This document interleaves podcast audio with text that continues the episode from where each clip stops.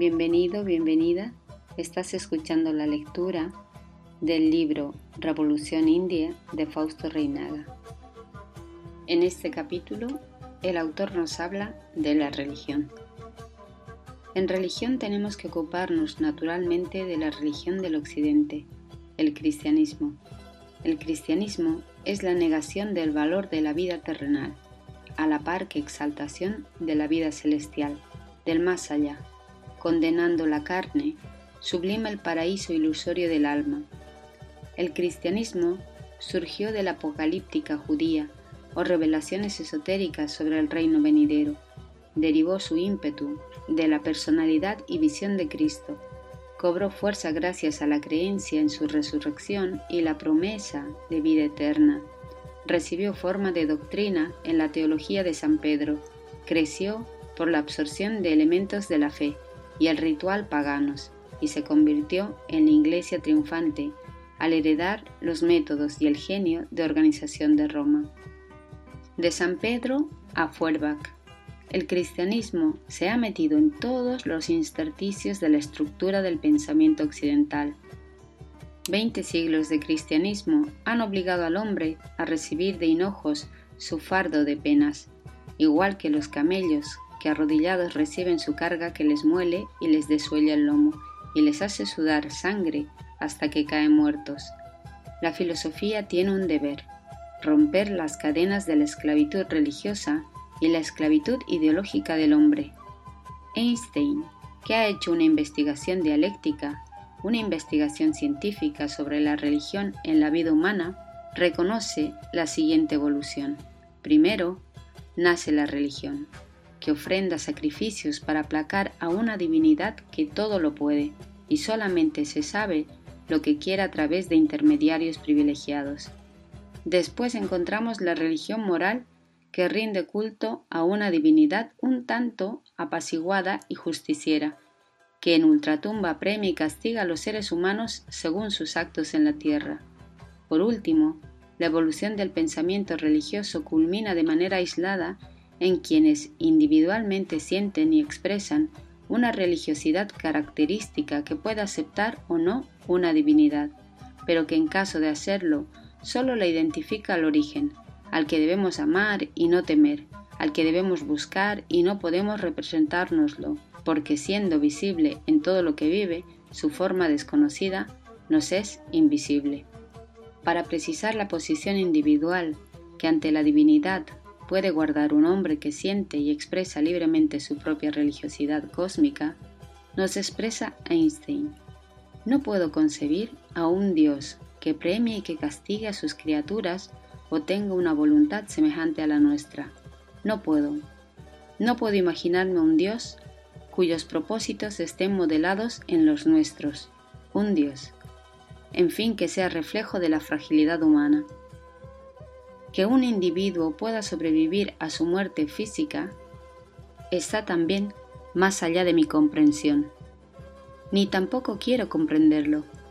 Esas creencias son buenas para los temerosos, para los egoístas y para los débiles. En síntesis, la religiosidad cósmica que en Buda es poesía inmortal, que en Jesús es fraternidad humana en nuestros días, en el caso individual de Einstein, es conocimiento científico y triunfo definitivo de la conciencia humana. El pensamiento religioso de Buda lleva 25 siglos de vida y el de Jesús se acerca a los 20 siglos. ¿Cuántos siglos llegará a tener el pensamiento religioso de Einstein que ha nacido en nuestro siglo XX y aún ni siquiera es conocido por la colectividad? Si el sentimiento religioso, la religiosidad individual, de que hablan Einstein y Unamuno es una fuerza impulsora que a muchos pensadores y científicos les induce a reconocer la unidad del cosmos y sus leyes generales, nosotros creemos que tal sentimiento es la manifestación del profundo sentimiento cósmico del indio.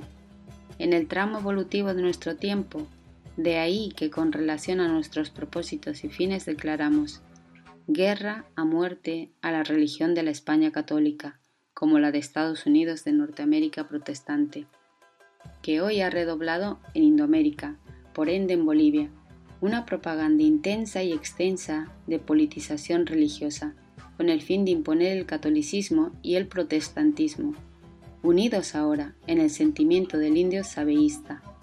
El catolicismo del que dice Unamuno, religión teológica, una especialidad de curas, nos ha matado esa horrenda fe implícita o fe de carbonero, ese tomarlo todo pensado y lo que es peor, creído.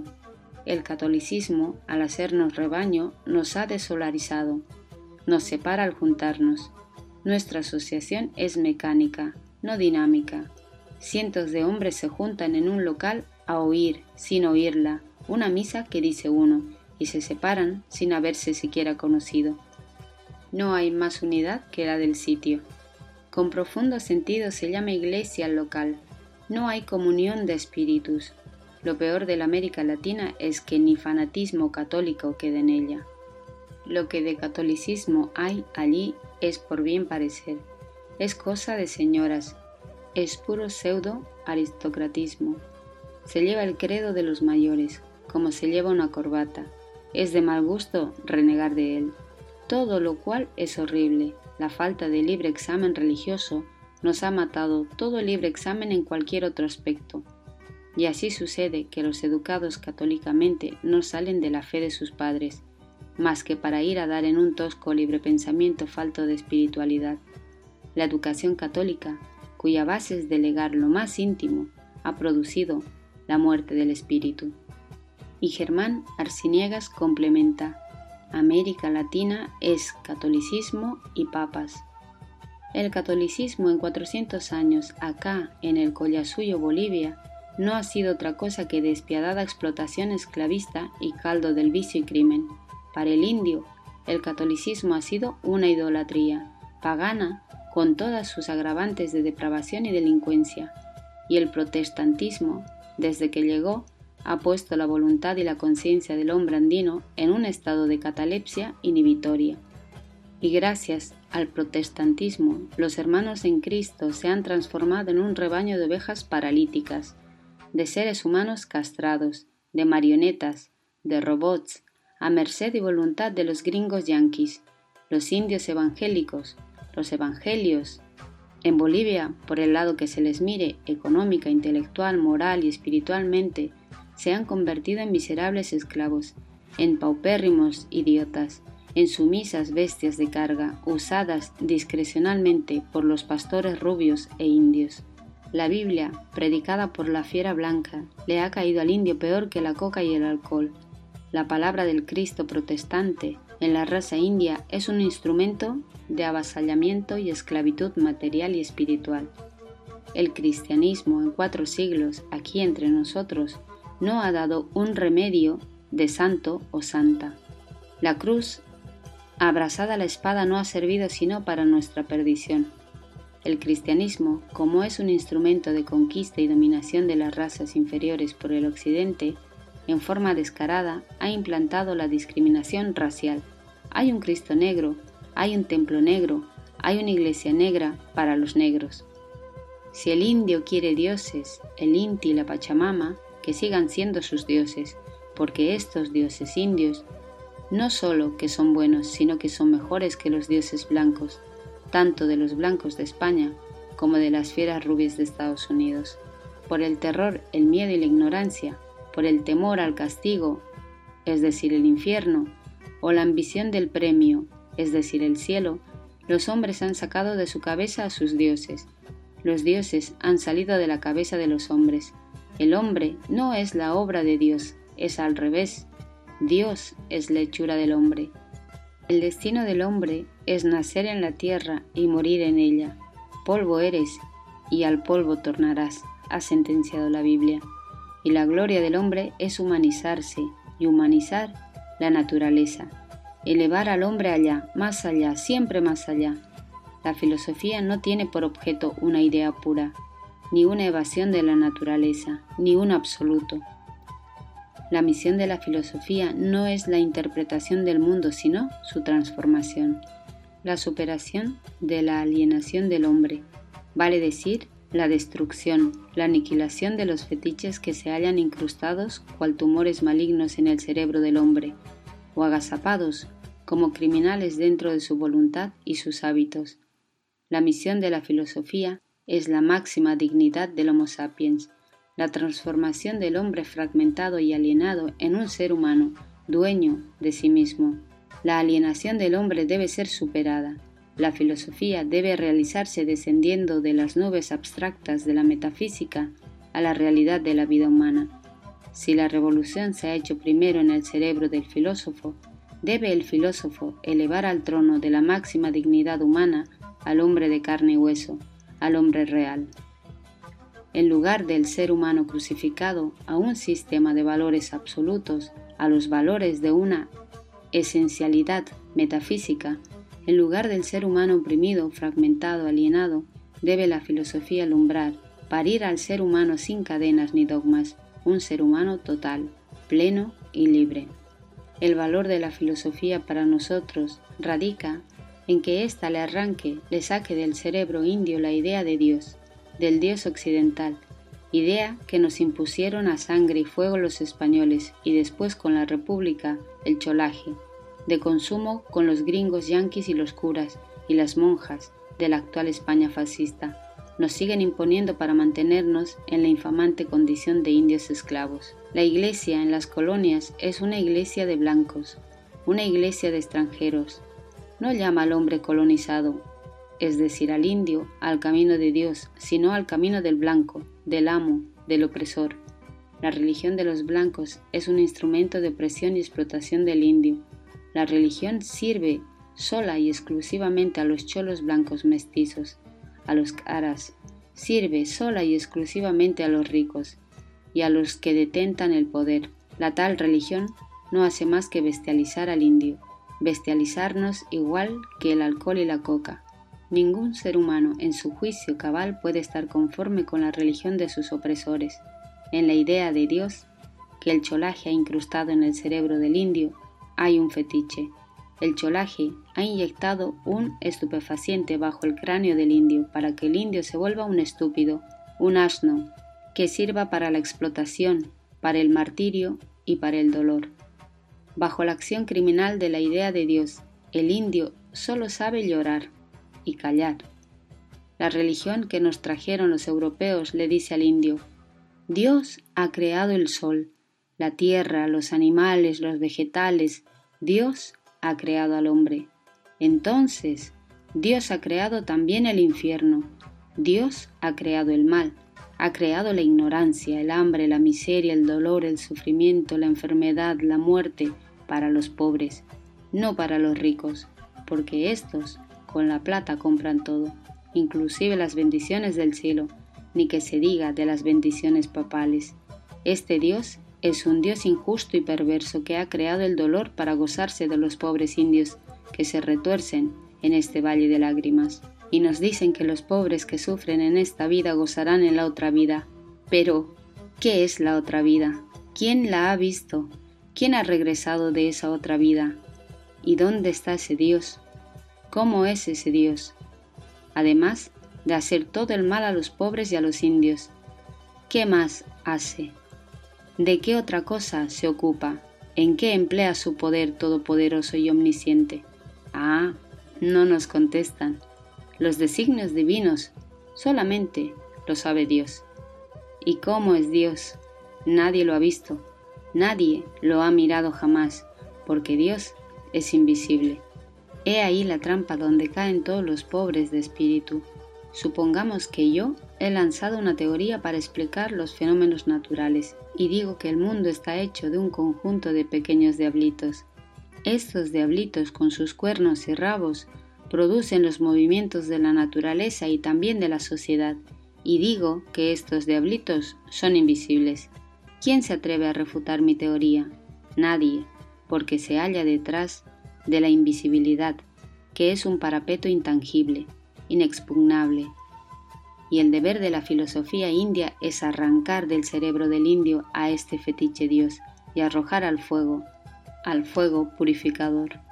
Lo primero que debe hacer el indio para ser libre es arrojar lejos de sí al Dios de los europeos.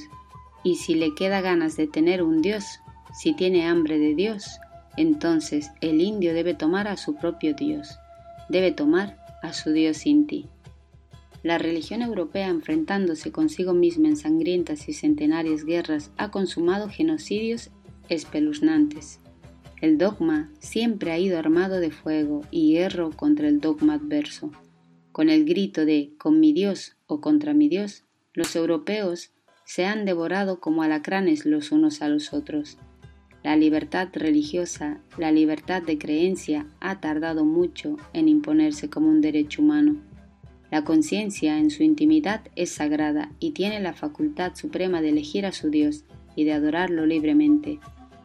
Este derecho humano a la libertad religiosa ha sido aprobado, sancionado y promulgado en 21 de septiembre de 1965 por el Concilio Ecuménico del Vaticano que dispone, todo hombre tiene derecho a creer en lo que su conciencia le dota y a practicar su religión sin interferencia exterior de otros individuos o de las autoridades del Estado.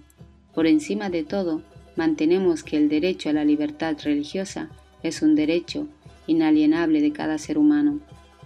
En consecuencia, los indios de Bolivia, que somos un pueblo, una raza, un espíritu, una nación con cultura propia, vale decir, con filosofía propia y con religión propia, tenemos todo el derecho de adorar libremente a nuestros dioses, nuestro dios Inti y nuestra diosa Pachamama. Deberán en adelante recibir nuestro culto en la forma, modo y lugar donde y cuando nuestros propios sacerdotes dispongan el rito.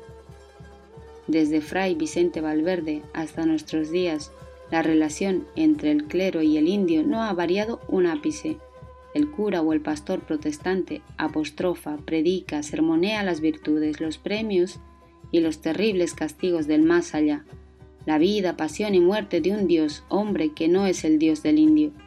Sermonea en una lengua que no es la del Dios indio. Hechos que no son del indio. Milagros que no corresponden al indio. Por tanto, todo lo que dice el sacerdote o el pastor que no son indios es como oír llover para el indio.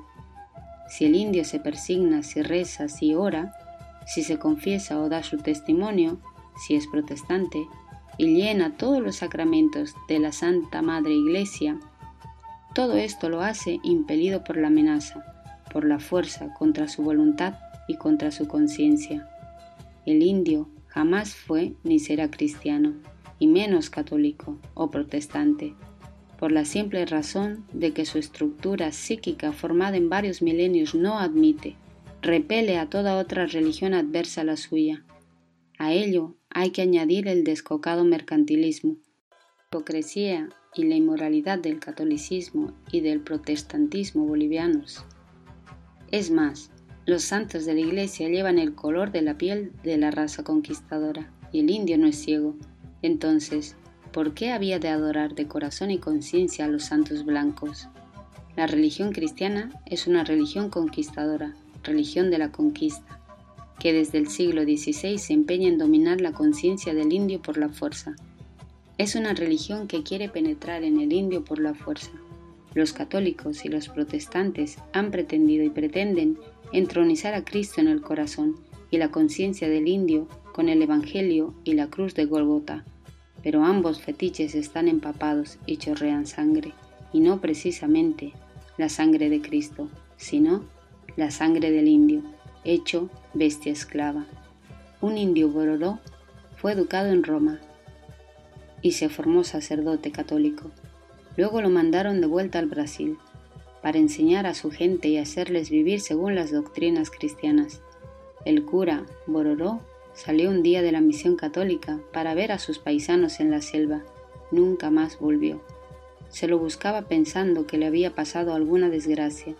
Lo encontraron entre los indios, adornado con plumas, participando en los cantos y en los ritos antiguos. Vivía como uno de ellos y se había olvidado de los años pasados en escuelas, seminarios y en las ciudades europeas. La vida de la selva le valía más que todo eso. Ninguna religión por la fuerza ha penetrado en el corazón del hombre. El indio que tiene una de las religiones más bellas de la orbe, imposible que cambie su religión por otra que no entiende ni una pizca, que no la siente nada, lo que se llama nada. De aquí emerge la práctica de la grotesca idolatría pagana que realiza el indio en el rito católico. Para el indio, la adoración de Dios de España es un sacrilegio y un motivo de degeneración, una bacanal de alcohol y sexo, en contraste en la adoración de la Pachamama y el Inti. El indio se eleva a tal grado de misticismo que envidiarían los más grandes valores religiosos, los más grandes místicos de la cultura occidental. Cuando el indio abre el surco y besa de rodillas la tierra, tanta pero tanta es la unción que la parte material, la parte carnal se transforma en espíritu. El indio se espiritualiza y cuando saluda al sol se inunda y se diluye en el astro luminoso, su dios Inti. En el próximo capítulo Fausto Reinaga nos hablará sobre la raza y el racismo.